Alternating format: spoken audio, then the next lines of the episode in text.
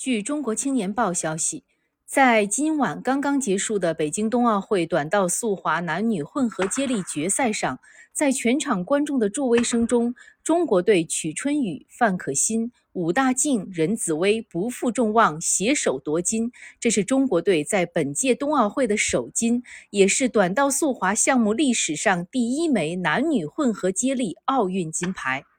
感谢收听羊城晚报广东头条，我是主播朝文。